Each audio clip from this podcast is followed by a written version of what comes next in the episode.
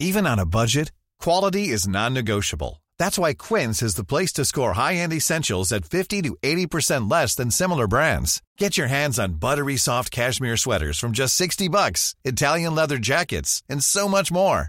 And the best part about Quince, they exclusively partner with factories committed to safe, ethical, and responsible manufacturing. Elevate your style without the elevated price tag with Quince. Go to quince.com slash upgrade for free shipping and 365-day returns. Economía pesada.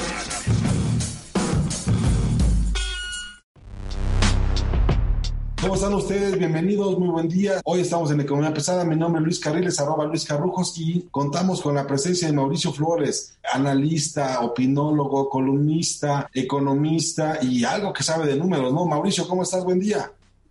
Buenos días, ¿cómo estás, Luis? Oye, a ver, rápidamente, dos cosas que hay que poner en la mesa que son muy importantes. Uno, el tema de la estabilidad económica y dos, el tema de la recesión o posible recesión. Digo, tú eres economista de formación y estamos viendo que la definición clásica de la recesión es con dos trimestres a la baja ya es recesión. Lo que pasa en la segunda mitad del año pasado, pues ya es eso, ¿no? Una caída muy importante.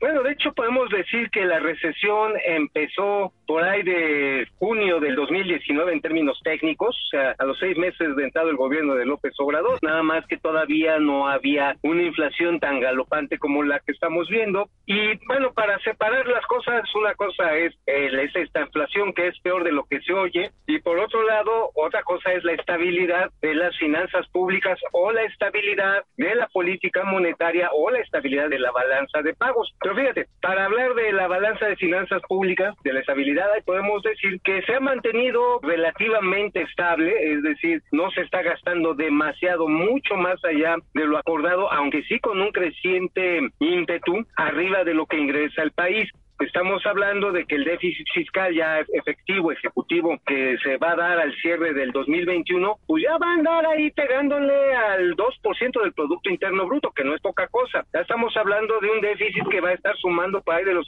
480 mil millones de pesos que se financia con deuda. Ahora, esos refinanciamientos de deuda que hemos estado viendo y que dice López Obrador, dicen los secretarios de Hacienda, los que han estado, que no ha aumentado, no, sí se ha aumentado. Dicen, no, es que ha sido conforme a lo programado, sí está bien, se está redocumentando la deuda, sí, pero ahora resulta que ya hay casi dos billones quinientos mil millones de pesos adicionales. Esos refinanciamientos tan solo en tres años. O sea, si hay más deuda. En términos netos, el saldo histórico de requerimientos financieros del sector público ha aumentado prácticamente 2 billones 500 mil melones en tres años. Es demasiado.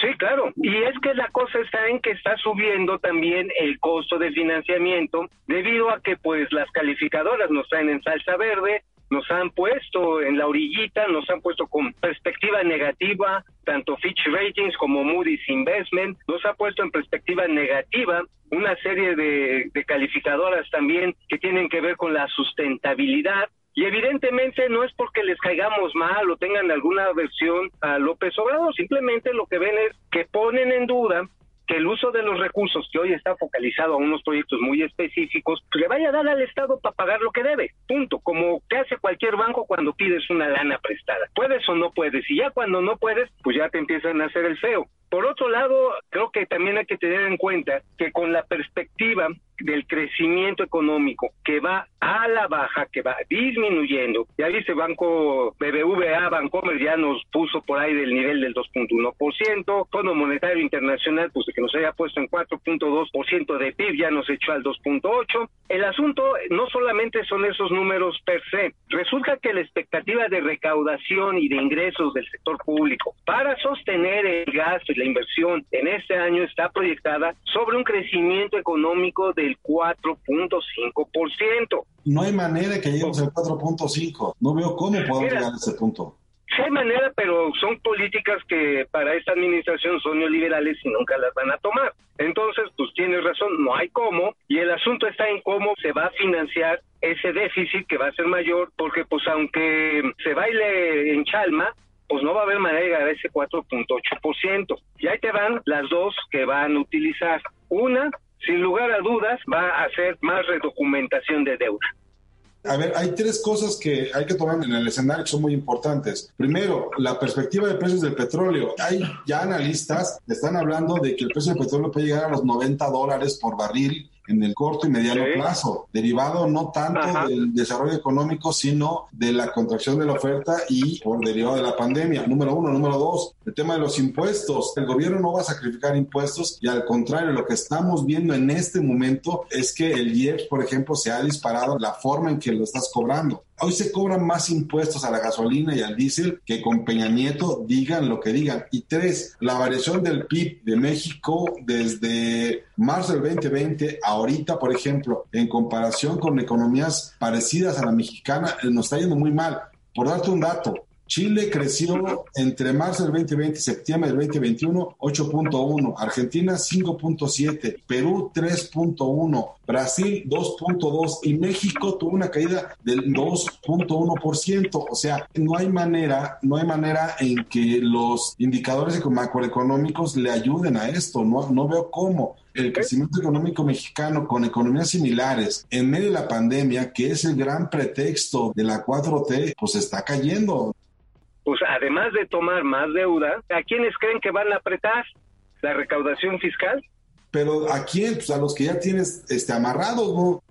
Mira, el régimen de confianza, que es una muy buena idea, va a hacer que mucha gente de profesionistas independientes, pequeños comerciantes, que antes declaraban en cero y no pagaban, ahora mínimamente paguen algo, lo cual es correcto, lo cual yo lo veo totalmente este, lógico. Sin embargo, cuando te empiezan a poner todos los candados de multas, sanciones, que si no le pones un póster de los Beatles a tu declaración fiscal y un cheque masticado y una firma de Rambo, te multan, pues la finalidad no es incentivar a que pague. Y ya se están dando casos de gente que cancela equivocadamente un CDFI, no por mala fe, y le pueden caer multas desde el 5 al 10% del valor de la factura. También hay una estrategia recaudatoria en ese ámbito y además hay que tenerlo en cuenta. Ya se les fue, o más bien ya agarraron el dinero que tenían de los grandes contribuyentes, empresas como Walmart, del mismo BBVA Bancomer, Coppel, va a ser para los pequeños y medianos contribuyentes, debido a que, pues, digo, eso no es nuevo, esto desde la administración de Felipe Calderón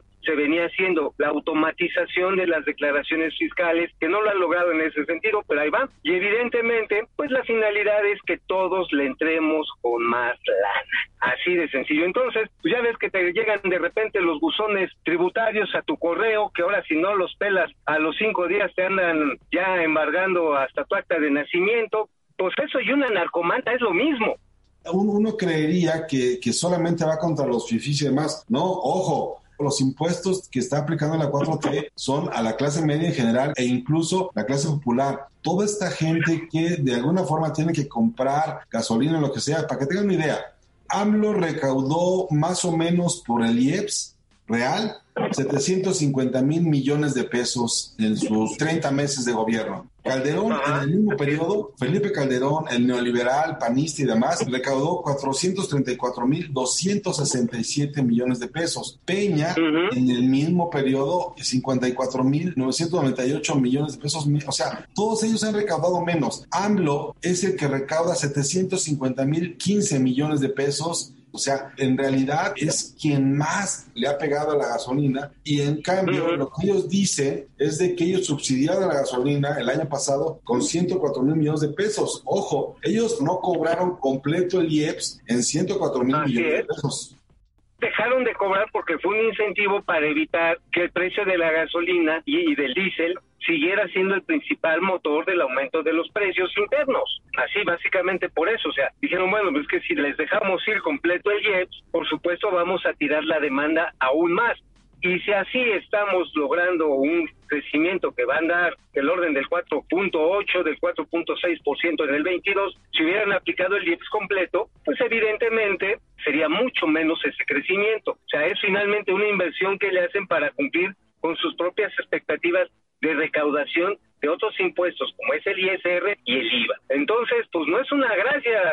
Realmente, como bien lo dices, son los que más han recaudado en términos del IEPS a los combustibles. Y aquí yo creo que están en la búsqueda desesperada de mantener un equilibrio fiscal general, pero hay muchísimos otros desequilibrios, como por ejemplo lo que seguimos pagando por la cancelación del Naim del aeropuerto de Texcoco, que nunca lo vamos a utilizar, pero lo seguimos pagando. Es deuda, ¿eh? Ahí está la deuda. Oye, que le metimos una la nota a Santa Lucía, le metimos una la nota para que quede ahí bien bonito el aeropuerto. Dice, sí, pero la tasa de retorno de esa inversión pues, es a 50 años, no la vamos a ver.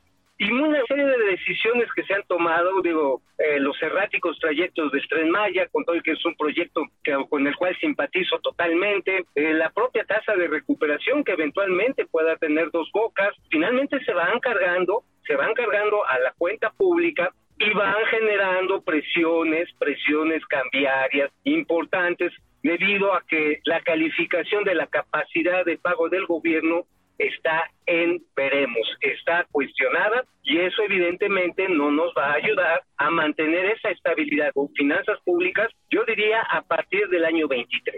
A partir del año 23 vamos a ver las presiones a todo lo que dan, porque los contribuyentes ya nos habrán sacado hasta la risa para pagar lo que se pueda pagar. Oye, nada más, eh, hay, hay, que tener en cuenta un dato que es muy importante. Cada persona que vive en este país, no importa si le gusta o no le gusta la economía del presidente, si le gusta o no lo que está haciendo el presidente, debe tomar en cuenta una cosa, su riqueza personal, la caída acumulada del PIB por habitante en el periodo 2019-2021 cayó por lo menos 7%, digamos, en el average. Hay quien cayó más, hay quien cayó menos. ¿No? Estamos hablando de los primeros tres años. Ya una caída del 7% te pone en niveles de lo que ocurrió, por ejemplo, con desgracias como la de la crisis de diciembre de 94, 1995, por ejemplo. Olvídate de todo. La riqueza por persona cayó 7%. Es mucho. Sí, ya es, comparable. Ya es comparable con la crisis del 2008. Ahora, este, esperemos no llegar a un escenario del error de diciembre del 95, pero si se sigue observando que la deuda, el perfil de deuda pública está cambiando de bonos de largo plazo a bonos de corto plazo por la liquidez que da, pues este si nos encontramos en un momento dado en que la deuda que no sea cubierta o más bien que esté cuestionada su capacidad de pago, puede presionar al tipo de cambio, no va a ser inmediato, pero ya hay quienes ven el tipo de cambio entre 24 y 25 pesos a final de este 2022, amigo. O sea, ya, ya está la presión, ya estamos como la rana, ya estamos en la calderita, ¿eh? El otro gran tema que yo quería rápidamente tocar contigo es el asunto de la estabilidad la estabilidad necesaria para poder detonar inversiones y que cosas como la reforma energética o la contrarreforma energética le están pegando. Cosas como, bueno, obviamente la inseguridad y, por supuesto, todo este debate del Parlamento abierto que estamos viendo donde yo no escucho razones de los pro-reformistas, pero más bien este, los escucho en la diatriba repitiendo todo el tiempo la exposición de motivos de la iniciativa. Le pega a Estados Unidos, le pega a Canadá y le va a pegar al Tratado de Libre Comercio que se tiene firmado con ellos y que se ratificó por la 4T. No entiendo este asunto.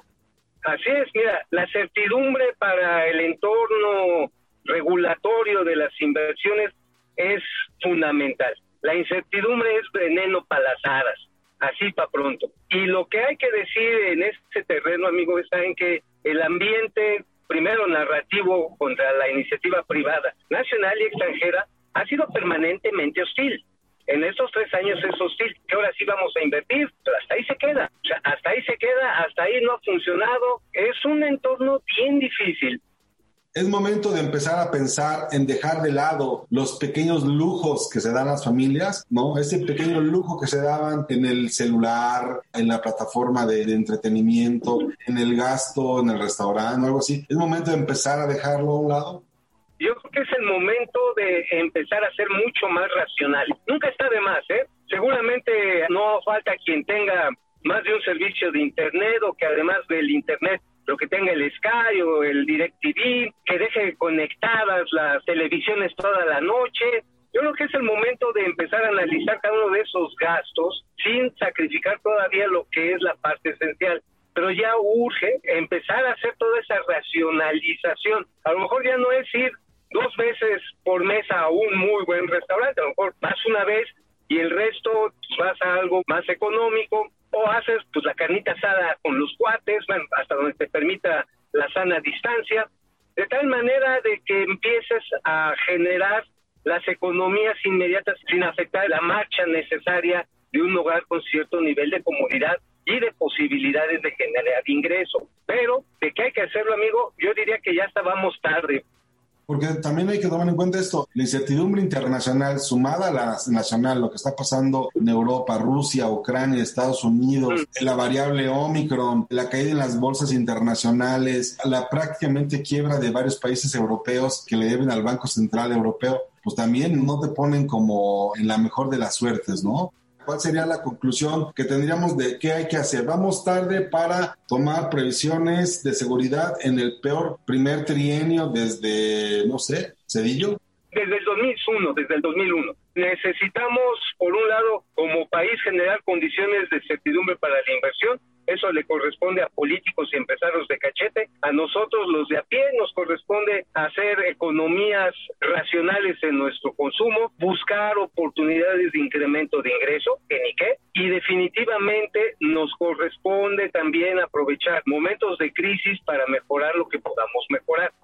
No se va a acabar con el 22 mi proyección está en que debido a que el presidente López Obrador y su grupo más cercano va a tender a radicalizarse, las condiciones de inversión no van a ser las más propicias y por lo tanto hay que verlo, que todas nuestras previsiones tengan que tocar, tienen que irse más allá, más allá del 2022 y a empezar a abarcar cuando menos la primera mitad del 2023. Oye Mauricio, pues muchas gracias, te agradezco mucho que hayas estado hoy con nosotros. Muchas gracias, Luis. Saludos a todos allá en Economía Pesada.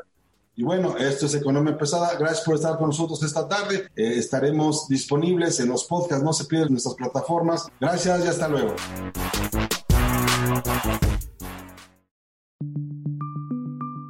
Esta es una producción de la Organización Editorial Mexicana.